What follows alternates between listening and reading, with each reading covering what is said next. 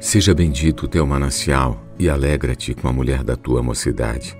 Provérbios 5,18 A mulher da tua mocidade. Se você é jovem e pretende se casar, saiba que para Deus o matrimônio é assunto muito sério. Desde o princípio, o Criador os fez homem e mulher e disse: Por esta causa deixará o homem pai e mãe e se unirá à sua mulher, tornando-se os dois uma só carne de modo que já não são mais dois, porém uma só carne.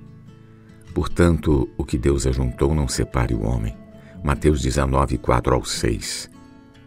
Você deve fechar a porta dos fundos da possibilidade de separação, não seguindo o modelo da sociedade de hoje, e pedir a Deus graça para que seu casamento seja único.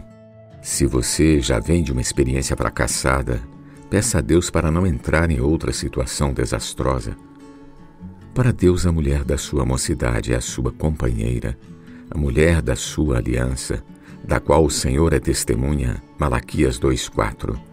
A razão do fracasso do casamento é porque o ser humano é egoísta. Cada um quer que o outro satisfaça. Cristo foi o modelo de renúncia de si, pois ele amou a igreja e a si mesmo se entregou por ela. E porque ele hoje vive dentro de nós como o Espírito, pode nos ajudar a viver uma vida a dois, amando e cuidando um do outro. Efésios 5, 25 ao 29. Somente assim a esposa terá um espírito manso e tranquilo, submissa ao seu marido, e esse, por sua vez, tratará a sua mulher com a máxima consideração, como parte mais frágil, porque são juntamente herdeiros da mesma graça de vida, para que não se interrompam as suas orações. 1 Pedro 3, 4 ao 7